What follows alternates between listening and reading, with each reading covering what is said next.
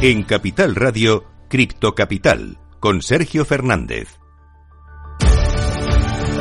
Muy buenas noches, bienvenidos, bienvenidas un día más a la casa de los amantes de las criptomonedas. Después de unas semanas muy convulsas para el mercado cripto, parece que vuelve un poquito la calma a este, a este mercado. Vemos eh, fuertes subidas para Dogecoin. De hecho, vemos un sorpaso, subida hasta el octavo lugar. Está subiendo cerca de un 9%. Enseguida te vamos a contar cómo está el mercado. Noticias muy relevantes, la más relevante seguramente de esta semana. Y es que parece que Metamask está recopilando algunos datos. Enseguida te lo vamos a contar y te vamos a explicar un poco su versión, ya que ellos de alguna forma lo niegan. Y esto nos va a dar pie a la tertulia que vamos a tener hoy, hablando un poco de la descentralización. Si es verdad que existe o que no, si hay que refugiarse en exchanges como el caso de Binance, aunque después de lo que sucedió con FTX, seguro que alguno tiene sus reservas. Hablando de Binance, te vamos a contar una noticia sobre ellos, sobre El Salvador y también sobre Huobi, que parece que va a hacer una posible adquisición. Y además, si tenemos un programa, ya sabéis que es viernes, tenemos la única tertulia cripto que existe en la radio española y hoy te vamos a hablar de SpaceDex, ¿eh? Ojo, eh, atento, apunta este nombre, apunta este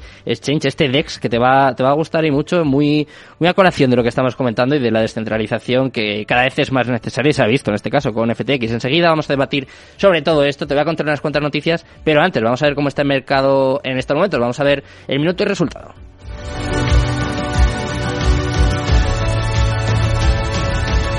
Cripto Capital, el primer programa de criptomonedas de la radio española. Minuto y resultado, top 10.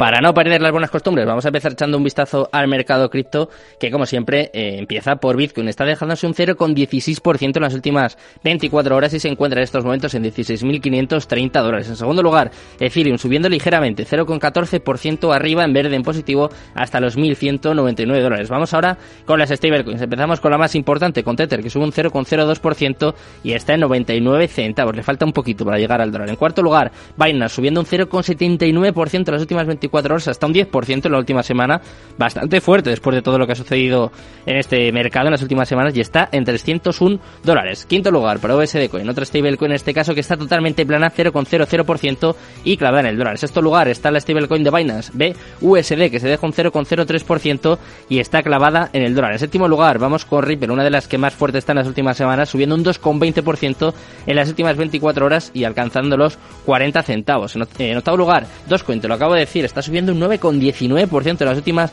24 horas y vuelve, en este caso, a los 8 centavos. En noveno lugar vemos a Cardano 0,15% arriba hasta los 31 centavos y cerrando el top 10 vemos un día más a Polygon Matic 0,39% en negativo cayendo hasta los 0,84 centavos. Si está en mercado cripto en estos momentos vamos a contarte por qué, vamos a contarte las noticias más importantes de las últimas horas. Vamos con las cripto noticias.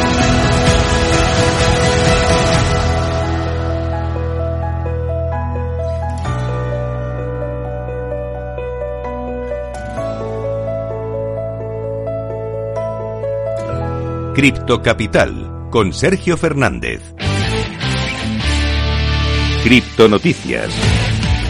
Un día más, empezamos a repasar toda la actualidad del mundo cripto que en el día de hoy, sobre todo, está, destaca de alguna forma lo que está sucediendo con Metamask y en este caso con Consensus, que aborda la recopilación de IP de Metamask y afirma que nada ha cambiado. Todo esto sucede después de la reacción de la comunidad a una primera revisión de la política de privacidad que tuvo lugar el 23 de noviembre. Consensus, la empresa matriz de Metamask, publicó un comunicado para reiterar las intenciones de su recogida de datos. La empresa declaró que la política siempre ha transmitido cómo se recopilan automáticamente algún tipo de información personal que podría incluir las direcciones IP. Según Consensus, las últimas actualizaciones fueron en el acto de la transparencia en cuanto a cómo Infura, el Remote Procedure Call, por defecto de Metamask, trabaja con los datos de los usuarios. Consensus destacó que Metamask no recoge direcciones IP. En cambio, dice que la política eh, la política dice que los usuarios que ejecutan la billetera a través de las aplicaciones de Infura están sujetos a la recopilación de datos. Hay ahí un vacío, una explicación que no está del todo clara que vamos a intentar debatir ahora después en nuestra tertulia. Tenemos que debatir también sobre la centralización y en este caso tenemos que hablar de Binance, que introduce un nuevo sistema de prueba de reservas basado en Merkle Tree. Los usuarios de Binance ahora pueden confirmar que los bitcoins que depositaron en la plataforma siguen allí. En un intento por aumentar su transparencia, el principal intercambio de criptomonedas del mundo anunció este viernes el lanzamiento de un nuevo sistema de prueba de reservas que va permitir a los usuarios verificar el estado de sus fondos. Binance presentó la novedad en una entrada en su blog oficial que fue compartida en Twitter. El nuevo sistema está basado en el Merkel Tree, el árbol de Merkel, un concepto que se introdujo inicialmente en los años 80 dentro del área de la ciencia informática y la criptografía y que de alguna forma hace referencia a una estructura utilizada para verificar de manera eficiente la integridad de un conjunto de datos. Vamos a ver si esto es suficiente o no para los usuarios, pero bueno, de momento parece que Binance está dando pasos hacia la transparencia. Hablando de transparencia, te vamos a hablar del gobierno de El Salvador, que anunció la creación de la Oficina Nacional de Bitcoin. Algunas informaciones publicadas recientemente revelan que el presidente de El Salvador, Nayib Bukele, dio instrucciones para la creación de la Oficina Nacional de Bitcoin, una agencia estatal que estará a cargo de todos los aspectos relacionados con la principal moneda digital dentro de la nación sudamericana. Según indicó Torres Legal, el objetivo de esta organización va a ser diseñar, diagnosticar, planificar, programar, coordinar, dar seguimiento, medir, analizar y evaluar planes, programas y proyectos relacionados con Bitcoin para el desarrollo económico del país. También van a aplicar labores de cooperación con otros países en asuntos relacionados con Bitcoin siempre que se les requiera de alguna forma. Y vamos a terminar con la última noticia. En este caso te voy a hablar de Huobi y de Poloniex, que podrían fusionarse según cuenta Justin Sun. Los exchanges de criptomonedas con varios años a sus espaldas podrían llegar a fusionarse según ha declarado el fundador de Tron, Justin Sun. Hoy, 25 de noviembre, en pleno Black Friday, Colin Wu, reportero especializado en el sector cripto con sede en China, ha tuiteado que según algunas fuentes internas y cercanas a Justin Sun, el fundador de Tron y propietario de Poloniex y Huobi, está pensando en la posibilidad de fusionar ambas plataformas. Hablando un poco de centralización, pues en este caso parece que va a haber una adquisición de uno de los más grandes. Vamos a debatir, vamos a analizar todo lo que está sucediendo en el mundo cripto como todos los viernes en nuestra tertulia cripto que comienza ya. En Capital Radio, Cripto Capital, con Sergio Fernández.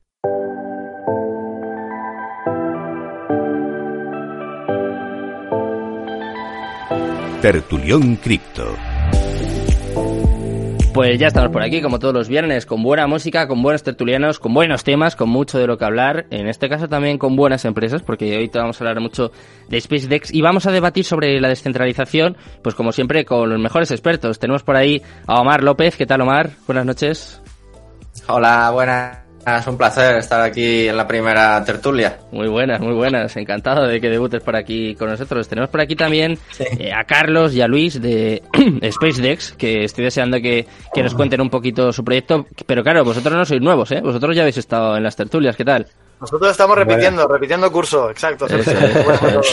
buenas noches, buenas noches. Muchas gracias por invitarnos. Muy buenas, encantado de teneros por aquí. Tenemos también a, a, nuestro experto de cabecera. Ayer estrenaba su propia sección y hoy viene con nosotros también a, a debatir un poquito. ¿Qué tal, Bruno? Buenas noches. ¿Qué tal? Pues oye, encantado otra vez más de estar por aquí. La verdad que donde se está a gusto se repite bien. Eso es, eso es. Eh, yo encantado, por supuesto, de teneros por aquí, si os parece. Eh, vamos a empezar hablando un poquito de la descentralización, porque con todo esto que ocurrió ayer con Metamask, se ha puesto en duda. Es normal que además haya cierto miedo después de lo que ha ocurrido con FTX. Los CEX están un poco en una situación bastante complicada. Se ha puesto muy de moda esta palabra, ¿no? De not your keys, not your coins.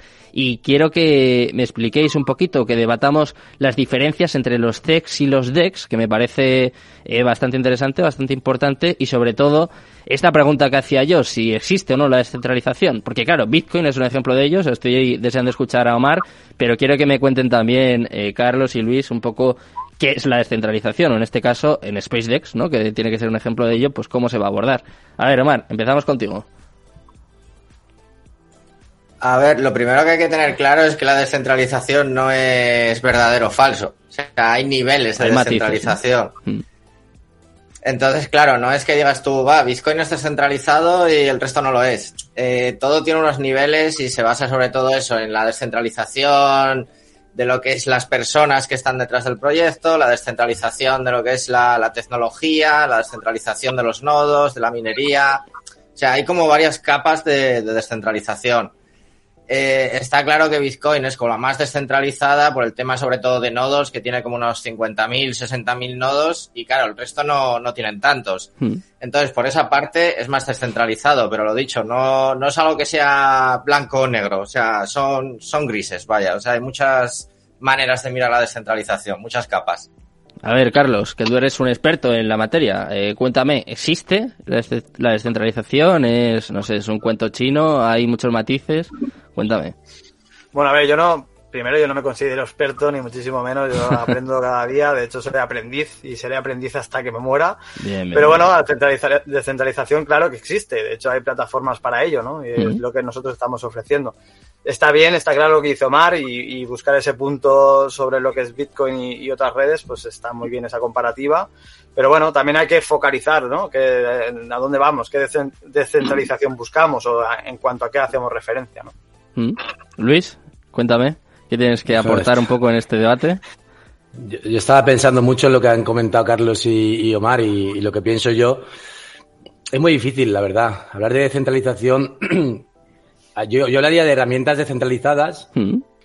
y, y, luego de redes descentralizadas, porque al final realmente yo, yo, no estoy, yo no estoy estudiando todo el día todas las cadenas de, de, blockchain que existen, todos los desarrollos y todos los lanzamientos, pero yo, cuando hablamos de descentralización, hablando de, de blockchains o de mm, las principales criptomonedas, yo solo hablaría de Bitcoin, realmente. Claro. Y lo digo porque lo, lo, lo, veo así, realmente. O sea, en cuanto hay un equipo detrás de, un desarrollo que tiene acceso al treasury, que tiene acceso a la emisión del token, al desbloqueo de, los tokens que tiene la fundación, todas estas cosas que, hay. Hablamos hasta de Matic, por ejemplo. O sea, en cuanto hay unos wallets que están manejados por un, por una determinada cantidad de personas que eligen cuándo se desbloquean, cuándo se mueven, cuándo se emite, cuándo se deja de emitir. Eso no está descentralizado. O sea, para mí realmente hablar de descentralización es hablar de Bitcoin y hablar de Bitcoin. Y luego está el tema de la concentración de la potencia de minado, de los grandes mineros. Yo el otro día escuchaba en Twitter o leía en Twitter algo sobre que, la, custodia, cuánta cantidad de bitcoins tiene Coinbase, por ejemplo, y demás. Mm. Y a mí, pues realmente yo no, yo no, igual aquí me podéis orientar, pero yo no entiendo la, la relación entre centralización o descentralización y la custodia de los activos, ¿no? Porque al final, para mí la importancia de la descentralización de Bitcoin es en la decisión de, cómo se van emitiendo la cadena de bloques y cómo se va eh, gestionando todo el proceso, ¿no? Entonces, eso estamos hablando de minería, no de quién tiene más bitcoins o, dónde están todos los bitcoins, ¿no? Igual aquí alguien me puede decir lo contrario, ¿no? Pero yo no, yo no entiendo hablar de que Bitcoin está centralizado porque eh, estos de Coinbase tengan el 16% del total del supply, ¿no? En, sus, en sus wallets, ¿no? Porque principalmente además están custodiando, están haciendo de custodios de, activos de otra gente, ¿no? Ni siquiera son de, son de su propiedad. Pero bueno, entonces yo hablar de descentralización, yo hablaría de herramientas descentralizadas, cuando hablamos de SpiceDex o de los proyectos que, o de muchos DeFi y demás, son, son herramientas, ¿no? Que están trabajando de una manera descentralizada. ¿Qué significa esto? Que no hay ninguna no, no, hay ningún, no debe de haber ninguna dependencia más allá de la del código, ¿no? De que hay unas funciones establecidas por un código que determina lo que va a ocurrir, ¿no? Eh, sea para intercambiar un activo, sea para invertir en un, en un protocolo de donde recibes una recompensa, o sea un stake, sea un farm, sea lo que sea, ¿no? Eh, esa es mi opinión. A ver, Bruno, ¿cuál es, cuál es tu opinión? ¿Que te viste ahí poner alguna cara? Con lo, que han dicho ya me quedo tranquilo, ¿eh? la verdad que ya eh, al final estoy muy de acuerdo, ¿no? Eh, no se puede hablar de descentralización como negro o blanco, sino que es una escala de grises hmm. y, creo que tendemos mucho a, empacar todo en un mismo halo, ¿no? Es decir, descentralización en cuanto a Bitcoin es que tú tienes las transacciones que se realizan automáticamente, que no hay una empresa ni ninguna entidad que, que verifique ni que esté acreditando esas transacciones. Luego tienes el, el tema de la blockchain, pues tienes esa trazabilidad y tienes esa imputación de datos en el código de, la blockchain de manera automatizada, que tampoco interviene una persona como tal, eh, sino que son los particulares entre ellos los que lo gestionan. Pero ahí entramos en que todas las empresas, eh, a excepción de Bitcoin, y por eso siempre hemos argumentado que para mí y para mucha gente que pasa por aquí, Bitcoin está en un saco y el resto de criptomonedas son otro completamente diferente, es porque al final es la única que funciona de manera descentralizada al 100%. Otra cosa es que sus activos los custodien otras personas o que X entidades como Coinbase estaban comentando, hmm. eh, Luis, eh, pues eh, los tengan un X por ciento de su supply, pero eso no interfiere para nada una descentralización de, ese activo. Entonces, la, descentralización, yo creo que como lo entendimos cuando entramos todos en ese aspecto, que pensabas que ibas a estar completamente ajeno de las eh, instituciones, completamente ajeno de, de Hacienda, del gobierno, de la Unión Europea y que ibas a ser tú la única persona que custodiase sus activos y que eh, no tenías otra alternativa y que tenías esa posibilidad y esa viabilidad, es una utopía, ¿no? Y lo hemos estado mencionando, esa, esa situación, esa idea romántica de la descentralización creo que, es algo que, irá menguando poco a poco porque al final eh, se está interviniendo más, eh, cada vez hay más adopción masiva y también hay más interés por parte de las instituciones de, de que ellos también accedan a, a poder eh, participar en todo este juego. Entonces, creo que, eh, como hemos dicho muchas veces, eh, habrá que ir viendo cómo se evoluciona en este aspecto, pero no hay una descentralización absoluta por parte de ninguna empresa, porque todas las empresas se componen de personas, todas las personas son humanos y todas las personas cometen errores o ya sean adrede o sin querer. Pero siempre va a haber una parte de un factor emocional que alguien decida hacer una acción en concreto y eso repercuta en toda la economía de esa, de esa empresa. Por mucho que sea una DAO y que sea la posibilidad y tengas la posibilidad de, hacer una votación en cuanto a unos términos y concretos, el resto de alternativas hay una empresa detrás que desarrolla. Entonces, bueno, creo que es un término que habrá que empaquetarlo en diferentes casillas, habrá que hablar de descentralización en base a blockchain en base a la custodia, en base a, por ejemplo, el tema de la identidad de Metamask, si es descentralizado o es centralizado, habrá que debatirlo también, qué grado de descentralización tiene y que habrá que analizar cada uno de los puntos, cuánta descentralización tiene, ¿no? Es un poco yo mi visión.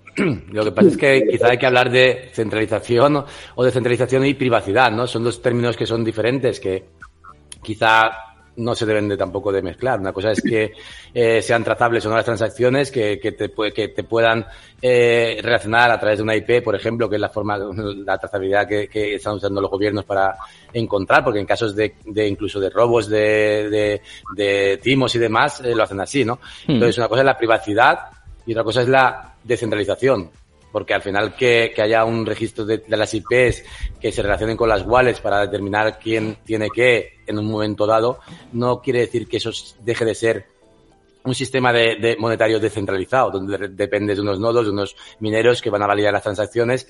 No, no deja de ser descentralizado, pero quizás sí que deja de ser privado, ¿no? De hecho está el caso este de Tornado Cash, este que estaban, que estaban persiguiendo porque era un protocolo que conseguía mezclar las transacciones para que no se averiguara quién era el emisor y quién era el receptor. Eso es privacidad, ¿no? Ahí está Monero, ¿no? Por ejemplo, de toda la vida, o está Zcash, eh, mm, protocolos que sirven para que no se pueda trazar la transacción. Pero yo no mezclaría privacidad con descentralización o centralización. Eso es lo que yo pienso también.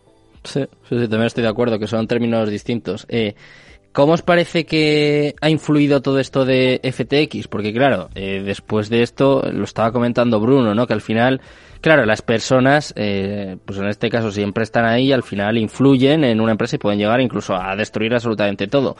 ¿Cómo influye esto en, en el debate este que hacía yo entre CEX y DEX? Por ejemplo, Omar, en tu caso, que yo te he visto mucho esta frase que se ha puesto tan de moda, ¿no? Lo de Not Your Keys, Not Your Coins.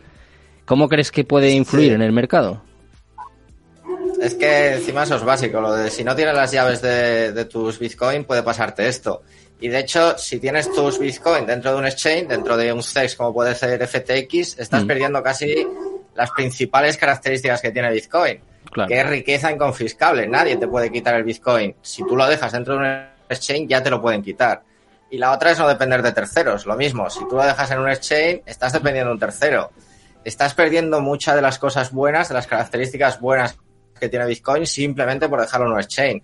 Entonces hay que sacarlo siempre. O sea, yo de hecho tengo bastantes clientes que con esto de FTX se han puesto a sacar los Bitcoin que tenían, lo poco que podían tener dentro de Binance o de Kraken o tal, se han puesto a sacarlos. O sea, junto con el documental de Netflix de, de No confíes en nadie, el de Cuadriga, más FTX, han conseguido que, que más gente saque sus Bitcoin del exchange que, todo lo que podamos decir nosotros o lo que podamos hablar. Eh, ¿Cómo os ha influido a vosotros, eh, Carlos? Hombre, a ver, yo creo que eso es de, primero de Bitcoin, ¿no? Para los que estamos aquí y amamos la descentralización, ¿no? En este caso. Y, bueno, pues es lo que intentamos los que nos dedicamos a, compartir información o a educar o a aconsejar a la gente que nos rodea. Hmm. Siempre es llevarlos por el camino de la descentralización, de, la, de esa privacidad y demás, ¿no? Entonces, pues bueno, por, por un lado nosotros, tanto a mí como a Luis, que, que, nos, que nos movemos en todo lo que es el DeFi, pues nos interesa que, que, que, la gente se mueva a los descentralizados, lógicamente, ¿no? Y creemos que realmente es, con las herramientas que se van implementando ahora poco a poco, creemos que poco a poco la gente irá guiando y se irá, se irá, yendo para los descentralizados, ¿no? O sea que por mi parte, hombre, lógicamente no es agradable ver que un, un, bueno, yo creo que estaba el, el 2, ¿no? El, del top 5 era el que estaba número 2, FTX, pues no es, no es agradable porque al final lo que crea es inseguridad a los inversores, caídas en el mercado, eh, pues, pues todo lo que provoca, ¿no? Ese tipo de, de noticias, pero por un lado, pues bueno, pues eh, es un poquito de, fomentar lo que es la descentralización, el tirar para los DEX, el que la gente sea consciente de lo que de tener una responsabilidad con sus activos. Mm, ¿Y lo habéis notado? ¿Habéis notado que más gente se ha acercado a vosotros o que de alguna forma ha perdido el miedo? Porque yo creo que hay mucho miedo también quizás por desconocimiento. Eh, no sé, comentadme un poquito. ¿Habéis notado que hay más gente que se interesa en este caso por, por lo que hacéis vosotros? Eh, ¿Ahora me escucháis? Sí, sí, he escuchado perfectamente todo. Eh, bueno, yo, yo respecto al tema de FTX y de, y de la pérdida de, fondos por parte de los usuarios, me ha gustado, como lo ha dicho Omar, que al final usar un intercambio centralizado hace que pierda la esencia ¿no? de lo que es eh, ya no solo Bitcoin, sino las criptomonedas en sí, ¿no? Esa privacidad, esa autocustodia de tus activos, esa no limitación en, en lo que tú, en cómo mueves tus, tus, tus fondos y demás me, gusta, me ha gustado eso como lo ha dicho. Eh, que pase esto es un desastre, a mí no me, no me, yo es la primera vez, yo estoy desde el 2016 eh, invirtiendo en criptomonedas con minería, granjas de minería en el 2016. Ahora tenemos también granjas de minería eh, fuera de fuera de Europa, evidentemente no se puede con el coste de la electricidad. quiero decir, es la primera vez que realmente he limpiado, he liquidado todos los activos de los intercambios centralizados. Y no lo estoy diciendo porque a mí me interese por que estemos sacando intercambios descentralizados o porque trabajemos en esto. Es porque realmente he sentido miedo. Yo perdí dinero en Cryptopia, uno pequeñito que eh, yo. Hay que decir que yo tenía cuentas como en. si miro el, autentificador de Google, que lo tengo en un móvil viejo todavía, tenía como 20 diferentes cuentas, ¿no? 20, 20 cuentas en 20 intercambios eh, diferentes, ¿no? Centralizados todos ellos, ¿no? Eh, Binance abrió en el 2017, yo compré, me registré en Binance en el 2017 porque quería comprar TRX, que tenía un amigo que estaba, tiene empresas en, Hong Kong y me comentaba que todo el mundo estaba detrás de esa moneda y tal. Es decir, tengo cuentas de intercambios centralizados hace mucho tiempo, he tenido hasta 20 diferentes, nombres que ni se conocen, Tradeogre, cosas raras. No me ha dado miedo nunca. He perdido fondos en Cryptopia, porque Cryptopia es uno de los de que cerró en Nueva Zelanda. Eh, y ahora, este, este año, he vuelto a tener miedo a tener eh, realmente fondos en intercambios centralizados, lo cual no es agradable, porque realmente eh, cubren una, cubren una necesidad, ¿no? El multicross-chain que hablamos siempre en los desarrollos de los descentralizados. Eh, tú cuando te metes en KuCoin, que es el que más estaba usando yo realmente, eh, tú metes USDT y los cambias a, Ethereum y no tienes que preocuparte de si es Ethereum Red, Ethereum, Ethereum Red Polygon, Ethereum Red eh, X o Matic Red tal o Red cual, ¿no? Hmm. Entonces, hay que ser sinceros y, ofrecían una simplicidad en el, en el, intercambio de activos pues bastante, bastante, bastante necesaria, ¿no? Y sobre todo cuando hablamos de trading, cuando hablamos de traders, hablamos de que hacer un swap tiene un coste de gas, sí o sí, en todas las redes, aparte del fee que, te, que, te, vaya, que vaya a cobrarte cualquier intercambio descentralizado, que ronda el 0,25%, ¿no? Entonces, a mí no me parece bueno que esto pase. Lo hablamos hace unos meses aquí en, tu radio, Sergio. Sí. Eh, el problema de los centralizados, el riesgo que tenían, lo dijimos claramente, que estaban utilizando los activos eh, de manera, pues, eh, improcedente, cuanto menos, ¿no? Hmm. Poniendo en riesgo esos activos, utilizándolos para préstamos, operaciones de riesgo y demás. Y es una verdadera lástima que ocurra esto, no, no es agradable. Se ha movido mucho, lo tienes que ver no con, no con nosotros, nosotros somos muy pequeños para que se note el impacto en el, en el mercado ¿no? nuestro de, de este problema con los centralizados. Míralo en, en, el token de Trust Wallet, creo que pegó una subida bastante grande después de lo de FTX. Es decir, Creo que sí, que se ha notado, que la gente se está moviendo hacia, hacia lo descentralizado, hacia las wallets eh, eh, propias y, y que no es malo, por supuesto que no es malo, no es malo en el sentido de que la gente se mueva hacia este, hacia este lado, digamos. Sí que es malo porque seguían siendo, siguen siendo una necesidad, por ahora los intercambios centralizados, y es una verdadera pena que ocurra esto, ¿no? A nadie le agrada que le roben, ¿no? Que estés invirtiendo, que estés esforzándote en generar una cartera, incluso negociando, haciendo trading o lo que sea, cada uno eh, invirtiendo en, farms, en stakes, en lo que sea, ¿no? Y que de, repente cierren. Yo, yo, conozco gente, No conozco gente, eh, conozco gente en redes sociales, en Twitter y tal, gente de todo el mundo, y leerles en Twitter cómo les habían evaporado, pues eh, lo que sea, ¿no? Para, para, hay quien para, para algunos mil dólares es, es, es, muy poco, para otros es mucho, para uno cuarenta mil es mucho, para otros es poco. Y, y ver cómo realmente asumían que habían perdido cierta cantidad de fondos que para ellos eran importantes. Después de estar en el mercado años, porque son gente que conozco desde el 2016 también, y es triste. Es triste porque es muy injusto y, y, lo dicen, ¿no? Y hay que, hay que, yo no quiero ser pesimista, ¿no? Pero hay, hay un mensaje que dieron muchos de ellos y es que llevo aquí desde el 2016, 2017, y todavía no me he hecho rico, ¿no? Esto que, tiene que quedar muy presente, ¿no? La gente piensa, ah, tú entraste en el 16, en el 17, tú en el 13, lo que sea. Bueno, hay gente que se ha hecho rica y gente que ha hecho mucho dinero, ¿no? Pero es muy difícil. Es muy difícil porque te hacen scams, te cierran intercambios, te quitan los fondos, eh, inviertes en monedas que desaparecen. Eh, esto no es eh, llego y me hago rico, ¿no? Y entonces eh, es más difícil que fácil. Es una pena que ocurran estas cosas con intercambios como FTX, que estaba, el, como ha dicho Carlos, el segundo. Hmm. ¿Se ha notado el movimiento hacia lo descentralizado? Sí, lo puedes ver en, en Trust Wallet, por ejemplo, en el token propio de Trust Wallet y demás. Eh, y lo que nosotros queremos y esperamos es que podamos ofrecer realmente plataformas descentralizadas que ofrezcan las características necesarias para que sea, sea ya no tan necesario el, el, uso de los centralizados, ¿no?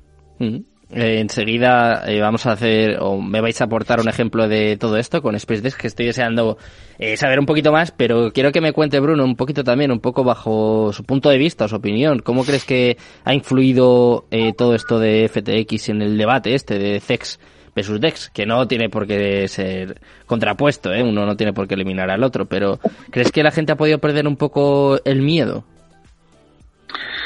O sea, yo creo que ha perdido un poco la fe, ¿no? Porque al final sí. el problema de las criptomonedas es que es peor, siempre ¿eh? cubren portadas y es un clickbait muy bonito y todo lo que sea relacionado con criptomonedas vende un montón. Entonces, que Cuando haya caído este año el, más, el... ¿eh? ¿Me escucháis? Sí, sí, sí. sí. Ah, vale, vale. Digo, que haya caído este año Netflix un 80% o Meta un 70% o qué tal, pues no se publicita tanto, pero como ha caído FTX y ha arrastrado a todas las criptomonedas y ha caído el sector un montón, pues están todas las titulares de todas las cabeceras de todos los telediarios y de todos los periódicos. Entonces, ha hecho mucho daño porque al final era, pues efectivamente, un gigante, un monstruo eh, que supuestamente tenía una previsión de fondos, de fondos espectacular, que tenía un montón de clientes, que daba muchísimas garantías y realmente se ha ido a la mierda de la mañana. Entonces te, te, da la sensación de que si se ha ido un top 2, ¿qué puede pasar? ¿no? Y a mí la única alternativa es Binance, que es como medio monopolio. Si ya se va Binance a, a donde sea, eh, estaremos todos fuera porque habrá que resetear completamente y empezar de cero por completo. Entonces, eh, yo creo que ha sido una noticia muy negativa, evidentemente. Eh, habrá gente que se haya salido ya, incluso por muchos años o permanentemente después de, de esto, porque ya con todo el año que llevamos de, de, sangría absoluta, habrá gente que habrá desistido, habrá dicho, guau, es que entré, claro, hay gente que entró con Bitcoin a 50, claro. pensando que si iba a 100, metió X dinero. Yo tengo un colega que metió todos sus ahorros. Dijo, va, todos mis ahorros están en 50 porque va a ir bueno, cuando estaba en 69 estaba triunfando, pero le duró un poco la alegría. Entonces hay mucha gente, yo creo que, que se ha hecho limpieza del sector y, y se va a producir pues bastante reseteo en ese aspecto. Y yo creo que los CEX son necesarios eh, y sobre todo porque son muy fáciles de utilizar. Y yo me acuerdo que yo empecé utilizando Coinbase porque era súper sencilla la interfaz. Era fácil intercambiar, era fácil comprar, vender. Encima te daban tokencitos gratis por hacer ciertos e-learnings. Entonces era súper sencillo y ya de ahí vas avanzando. Entonces eh, creo que es una puerta de acceso eh, muy fácil para, para el público en general. Y luego ya que le interesa, pues empezará a estudiar y a hablar y ver eh, sobre temas de descentralización y ahí ya es cuando yo creo que, que te enamoras un poco más de toda la filosofía y de todas las herramientas y todas las posibilidades que tienes, ¿no? De hacer stake, de hacer farming, de hacer yield farming, de hacer absolutamente todo lo que quieras con tus activos y realmente yo creo que la, la gran adopción masiva llegará cuando las eh, wallet y los intercambios y las eh, eh, los cambios entre diferentes blockchain se realicen de una manera mucho más sencilla y más intuitiva, ¿no? Que ahora mismo es complicado, se dice mucho hay que tener cuidado porque si mandas los activos de punto A a punto B y te confundes, desaparecen. Y es una realidad y hay que tener bastante ojo con ello. Entonces, cuando veamos que todo es más multichain, que puedes eh, pasar Matic o Solana de la misma red a otra red diferente sin el riesgo que te, acarre, eh, que te agarrea que se pierdan por el camino, creo que ahí sí que llegará una tranquilidad para el sector. Pero ahora mismo yo creo que vaticino unos meses todavía de, de miedo. También está Grayscale por ahí asustando por el camino. Entonces yo creo que todavía queda bastante miedo en el sector y bastante incertidumbre. Como apuntas, Bruno, eh, la clave está en la, la, accesibilidad, ¿no? Que es quizás el punto fuerte en este caso de, de los techs, pero claro, eh, para mí Omar, y no sé si tú estás de acuerdo, también le quiero preguntar ahora a Carlos, a Luis y a Bruno, eh, la clave va a estar ahora en, la credibilidad, ¿no? Porque eh, lo estáis comentando, ¿no? Si puede caer FTX, eh, se ha caído Terra, que era también un top 10, ¿qué más puede pasar, no? O, o quién está a salvo. Entonces, eh, no sé si estáis de acuerdo, pero yo creo que quizá lo más importante ahora es eso, ¿no? Recuperar un poco la estabilidad, lo primero, y luego la credibilidad, que quizás sea lo, más complicado, porque ahora has dado argumentos a los medios de comunicación, a toda la gente que está en contra de las cripto, ¿no? Sí, de hecho a mí esta semana con lo de FTX, o bueno, la semana pasada me llegaron varios mensajitos de amigos, familiares y tal, de que si lo había perdido todo, que si me había ido a la mierda, que Bitcoin se iba a cero, y gente que, que ni tienen ni nada, ¿vale? O sea, no tienen Bitcoin ni nada por el estilo, pero escucharon las noticias, salió en el periódico, en el ABC, en el Mundo, en, en todos los periódicos salió y la gente pues se alarma. ¿Qué pasa? Que todo eso realmente no tiene nada que ver con Bitcoin. Yo voy sobre todo por Bitcoin y, no tengo nada más, básicamente. O sea, es hmm. como el 80% de mi portfolio es Bitcoin. Lo sigo teniendo en mi monedero, en mi ledger, efectos míos no, no ha cambiado nada. La credibilidad, pues sí, o sea, venimos de, de todo lo que es el evento de, de IM Academy, de, lo que era la cripto sexta, que lo mismo fue una locura aquí en España todos los días hablando de eso, de que si esto, que si era una sexta, al final se relaciona todo. Eh, la, es pura lógica, ¿vale? O sea, tanto bancos como gobiernos no quieren que esto salga adelante, entonces empiezan a poner publicidad mala y, es que es lo que toca. De hecho, hice como una especie de encuesta, o bueno, fui por varios restaurantes, cafeterías de aquí de, Oviedo, mm. preguntando si querían poner Bitcoin como método de pago y no me decían que no lo querían poner porque era difícil o porque eh, que era eso de Lightning Network, que era tecnológicamente difícil. No, no, me decían que no querían relacionar su negocio con algo que suena tan mal como Bitcoin. Hmm. O sea, Bitcoin ahora mismo, bueno, Bitcoin como las criptos, como todo, está muy mal visto. O sea, somos cuatro, de hecho todavía he puesto un tweet de la adopción masiva ni está ni se lo espera, ¿vale? O sea, estamos años luz de eso. Y es sobre todo por eso, porque la gente tiene miedo. O sea, la gente piensa que Bitcoin es muy oscuro, que es solo para cosas malas y, es normal. Si solamente mira los medios de comunicación normales, los medios de desinformación que digo, es lo que dicen, te venden de continuo que Bitcoin es muy malo y que huyas y no mires atrás, o sea, no mires a Bitcoin para nada. Entonces estamos en eso, es lo que toca. ¿Qué opinas tú, eh, Carlos, de toda esta campaña de desinformación? Pero también de alguna forma hay que decir que nos lo hemos buscado. En este caso, pues FCX o Doc One, o está saliendo mucho personaje que ha dado argumentos a, la gente que está en contra de esto. Sí, es un poco al hilo de lo que decía Omar. Al final la publicidad que tenemos no es, no es buena y lo mismo que le pasa a Omar yo creo que nos pasa a todos, ¿no? Todo el mundo se acerca, oye, que tú estás metido en este tema de las criptomonedas. Al final esto es el día a día, pero bueno, en ambas partes, ¿eh? O sea, cuando las cosas van bien, siempre eres el, el, que está forrado porque estás metido en el mundo de las cripto. Y cuando hay malas noticias, eres el que, hostia, esta a lo mejor está aquí en la, en la ruina, ¿no? Porque ahí ha salido la noticia de FTX, está afectado esto de... Bueno, al final, pues está claro que va a costar mucho salir, siempre cuesta salir de estos baches, ¿no? De estas noticias, de estas, estos problemas que suceden en el mercado. Pero bueno, al final también hay que decir que las malas noticias y todo lo que sucede, y lo hemos vivido en Bitcoin, cuando, cuando el mercado empieza a retomar la, la eh, empieza a subir y empieza a subir el precio del, de, sube las altcoins, sube todo y todo, empieza todo el mundo a entrar de nuevo, ¿no? Empieza hmm. la gente estar animada a invertir, a comprar nuevos proyectos y demás, ¿no? O sea que bueno, está claro que estas cosas hacen eh, que la gente dude más y que tenga más inseguridad pero también es el momento de aprovechar y, de, intentar pues educar siempre que podamos, intentar aconsejar, llevar a la gente eh, por una línea un poquito más segura, porque al final no hay nada segura. Antes Bruno estaba comentando el tema de los intercambios, de poder cambiar de redes y tal. eh, conocemos esos, esos bridge, ¿no? Que, que, también nos dan esas posibilidades de intercambiar, pero también están teniendo problemas muchas veces y, y hay muchos hackeos sobre eso, ¿no? Hmm. Entonces, al final no hay nada seguro 100% a día de hoy y hay que seguir trabajando para, para encontrar esos, ese punto, ¿no? De estabilidad de, de los descentralizados con, con esas posibilidades y seguros. Tú me decías antes, Luis, que llevas en esto de, desde 2016. ¿Has vivido algo parecido? Y sobre todo un poco en la pregunta esta que hacía yo de la credibilidad, por ejemplo, pasó lo de lo de Mr. Gox, ¿no? Lo de Matt Gox. ¿Se puede comparar y se puede recuperar esa credibilidad? lo de Matt Gox fue antes, yo creo que fue en el 2013 o por ahí, no me acuerdo. 2013, y yo no estaba. Eh, si he vivido antes algo como es, es que hay, yo es que soy un poco aséptico a todo esto, ¿vale? A mí cuando alguien se me acerca y me pregunta sobre Bitcoin, yo he tenido, he trabajado con Bitnovo aquí en Castellón, con los cajeros y tal. Te puede sorprender, en el 2018 mm, creo que fueron dos millones, de, dos millones de euros lo que vendí en un cajero, ¿vale? O sea, hay mucha gente especulando con esto, comprando y tal. Pero lo que yo quiero decir es que yo soy aséptico. A mí si alguien es muy difícil que a mí me veas en mi vida, en el día a día, hablar a la gente de Bitcoin o, educar, como decís, suena muy bonito, pero al final no me vale la pena.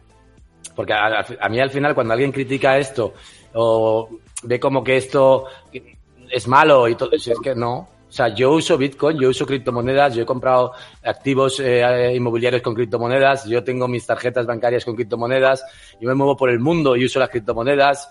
Eh, entonces, no, mm, mm, que diga lo que quieran. O sea, para mí funciona y cada vez funciona mejor y cada vez tiene más utilidad. Y yo cuando empecé, al principio yo era también escéptico y me ofrecieron una granja de minería, invertir en una granja de minería con las 1080 Ti en el momento y tal. Eh, yo dije, vale, escucha, a ver, espera, ¿esto qué es? Eh, no, es que esto ganas, haces minas y, y sacas unos eh, bitcoins o lo que sea y esto luego, y digo, a ver, enséñame estos, estas monedas que tú estás creando aquí, enséñame el recibo del banco, yo quiero ver la transferencia, cómo te llega el dinero, así era yo. Enséñame el dinero en la cuenta del banco y cuando ya te compro máquinas, ya hablamos de comprar. Eh, me esperé X tiempo a que era un vecino mío, esto es una anécdota, y me, enseñó la, el recibo del banco, este es el ingreso de, este intercambio, que no, sé ni el nombre, ¿vale? Había uno solo que te movía dinero de, de criptomonedas al, banco, no me acuerdo el nombre, eh, no existe ya de hecho, y dije, vale, pues entonces eh, me interesa, ¿no? Entonces, eh, ese fue mi primer momento, invertí, pues eso, compré 280 tarjetas gráficas de las 1080 Ti en su momento, eh, las puse a minar, ZK, Ethereum, primero la Radeon, luego las Nvidia, Radeon para Ethereum y Nvidia para ZK, y ahí estuve minando con, con esto, y ya te digo, al principio era muy difícil porque solo había una vía para mover el dinero hacia, hacia lo que era eh, fiat, efectivo, eh, a cuenta del banco. Hmm. Evidentemente una granja de minado en ese momento, pues el consumo eléctrico eran unos 5.000 o por ahí mensuales eh, en el precio de la luz. Y había que hacer, había que mandar dinero al banco, ¿no? Para pagar gastos y demás, ¿no? Entonces, eh, desde entonces, pues ha ido evolucionando cada vez Luego empecé con el tema de los cajeros aquí en Castellón y tal. Eh, empecé a ver que había una otra forma también, no hacía falta pasar por el banco tampoco para todos los movimientos y demás. Luego, pues seguí trabajando en proyectos, seguí moviendo por, el mundo. Me di cuenta de que en el este de Europa, por ejemplo, Ucrania, por, está en guerra y está mucho tiempo por allí, es totalmente normal. Eh, los intercambios físicos y los eh, fees que te cobran son súper bajos. Tú en, Georgia, en Ucrania estado, en Georgia hemos comprado apartamentos allí con Bitcoin. Eh, el fee, o sea, el fee que te cobra un intercambio físico por, por cambiar de Bitcoin a dólares o de dólares a Bitcoin, tanto una como la otra, estás hablando de máximo un 1.4%. Eso en España no existe. Pero eso te, da a entender cómo de normalizado está el uso de las criptomonedas, incluso en Georgia el efectivo, ¿no? Entonces, quiero decir, eh, para mí esto sigue siendo útil, sigue funcionando, sigue dándome vías de, de, de, de liquidez para invertir en negocios, en trabajar y en, incluso en consumir y no veo nada, nada malo en el sector cuando yo no escucho, yo no veo la, tele, o sea, no la veo directamente, con lo cual mm, no soy una, no, no, me siento parte del colectivo que se deja llevar por la, por la desinformación que estáis comentando. Tampoco trato de convencer a la gente porque es muchas veces absurdo. Si alguien se acerca y me pregunta, le doy el mejor consejo que puedo darles. Eh, siempre suele ser compra solo Bitcoin inicialmente. Así no me voy a equivocar. Y, y bueno, y poco más. Entonces, eh, Yo creo que, que, nada ha cambiado para mal, que, que hay mucho fraude también en, en la economía tradicional. o sea, aquí los timos que hay eh, con FTX y demás, si sacáramos a la luz todos los, bueno, todos los derroches que hay por ahí, Lehman Brothers, todo lo que ha pasado en el 2008 y todo lo que sigue pasando eh, por todos los lados a nivel de economía financiera tradicional, no nos tenemos que asustar. Aquí se magnifica eh, cierta, ciertas, se magnifican ciertas cosas que son un desastre, lo he dicho yo personalmente, pero Vamos a ver cuántos fraudes hay en Visa eh, diariamente y los esconden porque quieren seguir diciendo que es seguro, ¿no? Las transferencias por, eh, por los medios de pago de, tradicionales. Entonces, ¿de qué estamos hablando? ¿Qué te parece, Bruno? Estoy de acuerdo ¿eh? con este speech de, de Lewis, ¿no? Que quizá no hay que dejarse influir tanto, ¿no? A ver, eh, estoy completamente de acuerdo. O sea, cuando se te acerca y justo en estos momentos de, dolor, ¿no? O de sangría, y dice, Buah, es que se ha ido todo al cero, como te habíamos dicho, las criptomonedas son todas una estafa, una burbuja, has visto tal. Pues ahí, bueno, pues dices, guay, ¿qué quieres que te responda? O sea, no, no me aportas nada, o sea, este comentario no sirve para nada. Entonces tampoco la gente que te viene con esta premisa de decir, oye, pues es que esto es una estafa. El otro día, mi amigo Tony, él llega y me dice, eh, pues esto de las criptomonedas es, es una estafa. Y digo, a ver, digo, habrá estafas, pero como hay en el sistema tradicional, o sea, te pueden estafar con el tipo estampita con el, por un filatélico o te pueden estafar haciendo una, una shitcoin que la pumpean y a los dos días ha desaparecido. Entonces, bueno, eh, lo que decíamos, al final todo se, se, se magnifica mucho en este sector. Eh, realmente ahora mismo está todo eh, de capa caída y lo que está ocurriendo es que la gente se está saliendo, pero como decía Carlos, en el momento en que esto empiece a despegar un poquito, como aquí la gente viene a hacerse rico en dos días, pues entrará, empezará a entrar retail y retail y retail y volveremos a tener pues eh, altcoins que hacen un un por 10 en un día o que hacen un por 150 en 6, en seis horas y la gente dirá, Buah, esto ya vuelve al retail, vuelve al retail, volveremos a tener eh, tweets de gente que lleva sin tuitear nada un año porque eran buscadores de gemas y han desaparecido, que no les veo escribir nada, y volverán a pumpear sitcom y volveremos a tener el sistema completamente prostituido. Entonces, Claro, eh, lo que es evangelizar al ciudadano de a pie que te viene con la premisa de que esto sirve para especular, es una batalla que yo no quiero tener ni, ni hago caso. Al principio sí que me afectaba porque era como, como parte de mí, de mi filosofía, ¿no? Decir, no, es que te estás metiendo con una cosa que yo, al final es más, más romántico, más de filosófico. Pero llega un momento y yo ya se ha ido separar y he dicho, bueno, aparte de especulación, no me voy a parar a, dar ningún tipo de argumentación, cada uno que con su dinero lo que quiera, yo no soy experto en inversiones ni en producto financiero, pero lo que sí que no te voy a dejar decir es que todo esto de la blockchain y todo el tema tecnológico es una, es una estafa, porque aquí hay muchas empresas, muchas personas que están trabajando en que se hagan proyectos cada día más descentralizados, con más velocidad, con más interoperabilidad, eh, intentando salvar esa distancia del, trilema mágico de, de, de, la blockchain, y es lo que hay que basarse. Y sobre todo yo creo que el, el boom mediático y sobre todo la gente que ha empezado ya en una parte a, entender o poder eh, acercarse al mundo de las criptomonedas ha sido a través del metaverso, ¿no?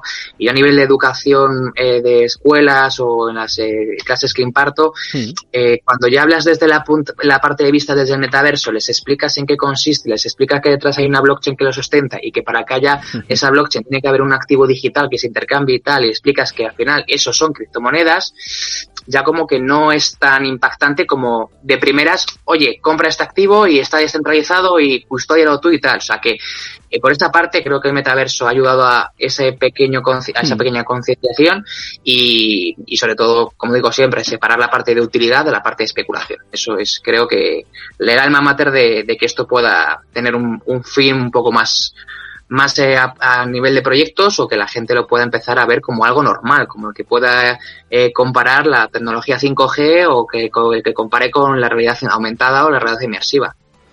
Pues mira, Bruno, estabas hablando de proyectos, de productos descentralizados y yo creo que llega el momento ya de, de conocer un poquito más sobre SpaceX. Así que antes, antes de escuchar a Carlos y a Luis, que estoy deseando, vamos a poner un vídeo ¿eh? para crear un poquito de hype, un poquito de expectación. Mira.